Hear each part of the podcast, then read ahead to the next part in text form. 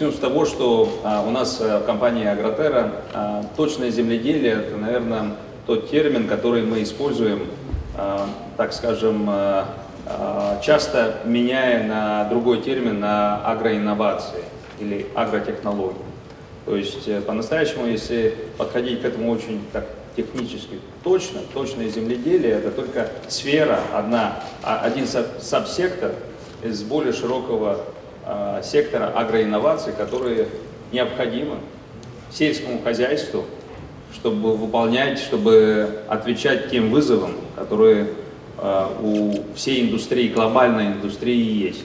Ну, вы все слышали, наверное, про те 9, 9,5 миллиардов людей, которые к середине этого века будут жить у нас на планете.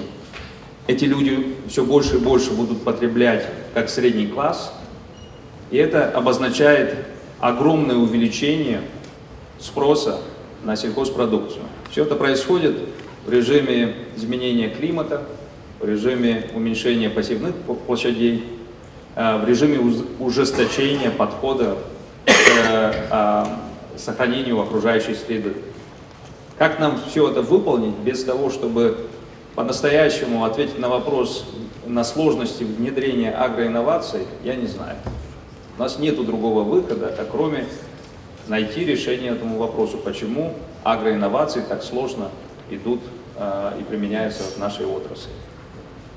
Давайте посмотрим на, э, на статистику последних лет. Рынок понимает, начинает понимать, что агроинновации – это наше будущее, это решение э, очень большого вызова для а, для человечества. Я вам скажу как инвестор, что инвесторы ничего больше не любят, как а, инвестировать в такие долгосрочные, долгоиграющие тренды. Это самое интересное, что может быть для инвестора, когда ты понимаешь, что э, если все 9 миллиардов будут постепенно переходить на нашу с вами диету, это повысит э, спрос и, и, и выручку а, мультикратно. Да? А поэтому инвесторы начали инвестировать. Смотрите, последний год э, э, инвестиции в венчурные э, технологические компании в агросекторе дошли до почти 5 миллиардов. Но если мы посмотрим, как распространяются эти инвестиции, мы увидим, что большинство из них идут так называемый downstream. Это что? Это онлайн-торговля. Есть там еще ПО для управления интернет-вещей, некоторые другие вещи, которые для нас, э, сельхозпроизводителей, особенно если мы говорим так про, про зерновые масла семена, вообще к нам имеют, э, ну, мало имеют отношения. Умные инвесторы боятся нашего сектора, боятся производства, э, давать деньги компаниям, которые, а, которые разрабатывают технологии для производства, для а, зерновых маслосемян. Что такое масло, э, э, зерновые маслосемена? Это нефть, только не для автомобилей, машин, индустрии, а для нас с вами. Без этого считайте, что мы вообще не сможем себя прокормить, если мы не сможем э, достаточно производить э, зерновых и маслосемян. Есть, наверное, вы видели, если вы занимаетесь э, инновациями, видели такую кривую инновацию, да, которая начинается, а, вы видите, с этого, с, с конца слева, и постепенно идет пик, а потом идет так называемая долина смерти или безнадежности. И потом из этой долины безнадежности что-то оттуда а, выходит и, может быть, коммерциализируется. А в агротехнологиях э, у нас то же самое есть. Тут можете посмотреть, кто, у кого хорошо со зрением может э, прочитать слайд, но, но неважно. Э, эта кривая постоянно меняется, там постоянно какие-то технологии появляются, уходят. Но самое главное, что очень много в агротехнологии не проходят эту долину смерти. Почему? Потому что у нас есть два разрыва, очень существенных. Они существуют вообще в, а, в любых инновациях, но в агро они особенно велики. Первый разрыв – это от исследования до стартапа. Когда есть какая-то технология в каком-то институте, НИИ и так далее, в какой-то лаборатории, из этого нужно сделать хотя бы первый коммерческий продукт. Уже туда пошли ресурсы. Есть уже акселераторы в мире, есть э, инкубаторы, которые смотрят именно в том числе на агро.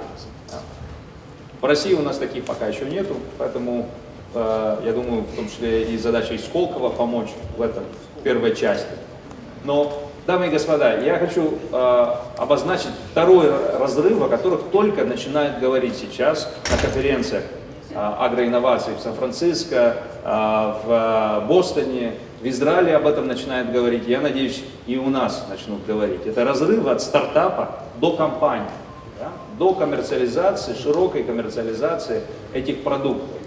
У нас есть инвесторы, которые далеко, далеко сидят, часто от агро-стартапов. У нас есть стартапы, которые что-то придумали, может быть, в поле, может быть, в лаборатории, но зачастую они не понимают, чего хотят инвесторы.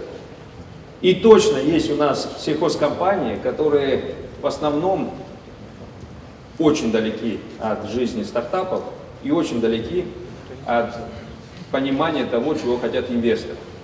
Вот где разрыв, дамы и господа, между, э, между тем, что нам нужно, да, то есть э, коммерциализация этих новых продуктов и что происходит. Ну, мы подумали, у нас, наверное, есть все ингредиенты, да, ничего сильно не надо менять, у нас есть все ингредиенты, чтобы как раз э, закрыть этот разрыв органически. Почему? Давайте посмотрим. Э, группа компании Агротера.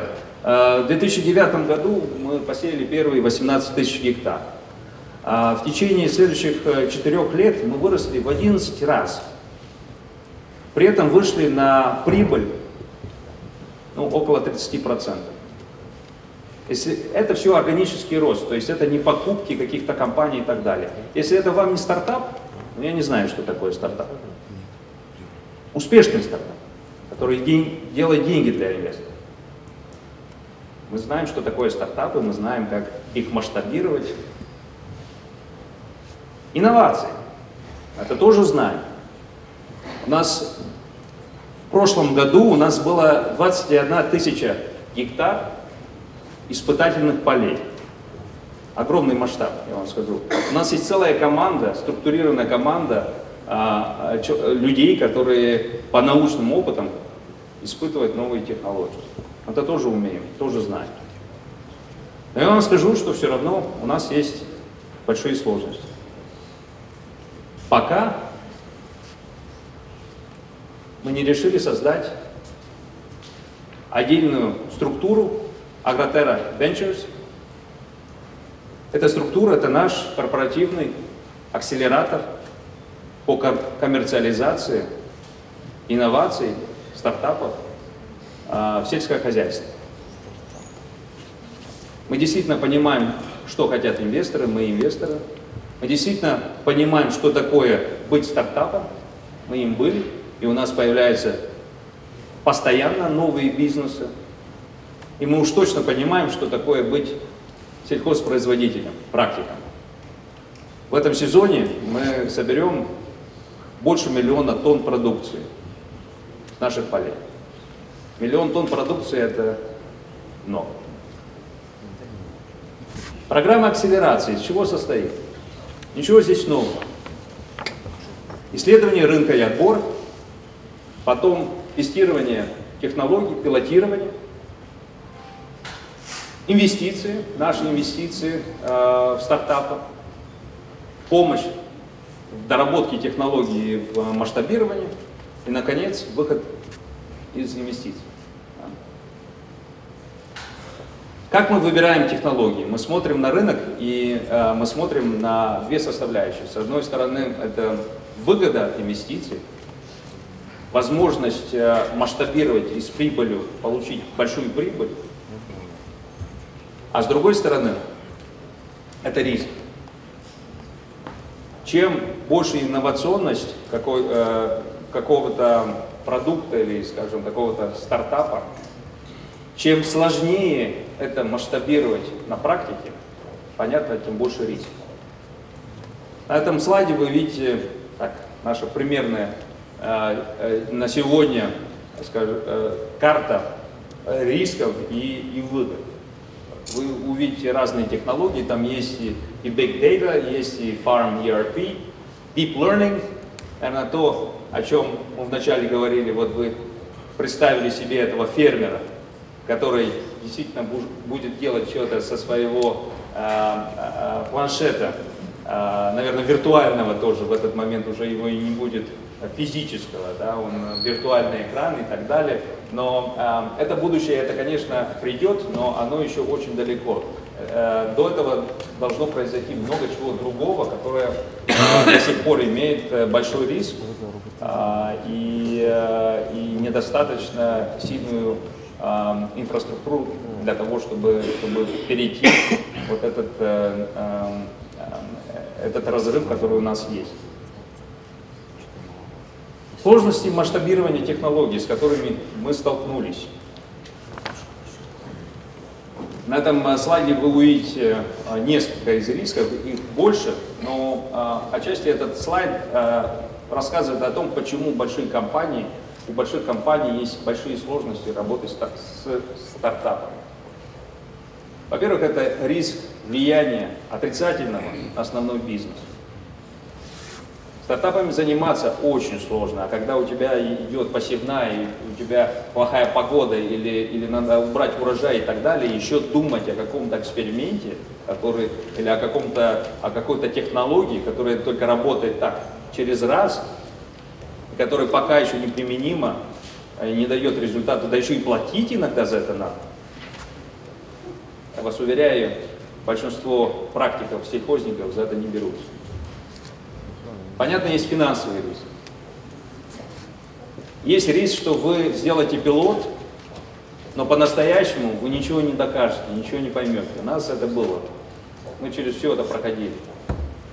На своем опыте все знаем. Когда кто-то где-то говорит, а вы помните, как в 2000 каком-то году, где-то в каком-то, я не знаю, Урюпинске, мы делали это, не сработало, поэтому мы никогда больше на эту технологию не хотим даже смотреть. Это не репрезентативный опыт, это не те данные, не научные данные, по которым можно принимать какие-то решения. Потом есть сложности организации этих э, пилотов. Ну и понятно, есть в том числе и репутационный риск, когда наше имя ассоциируется с какими-то стартапами, которые после этого, может быть, исчезают или э, оказываются э, шарлатанством, а не реально новой технологией.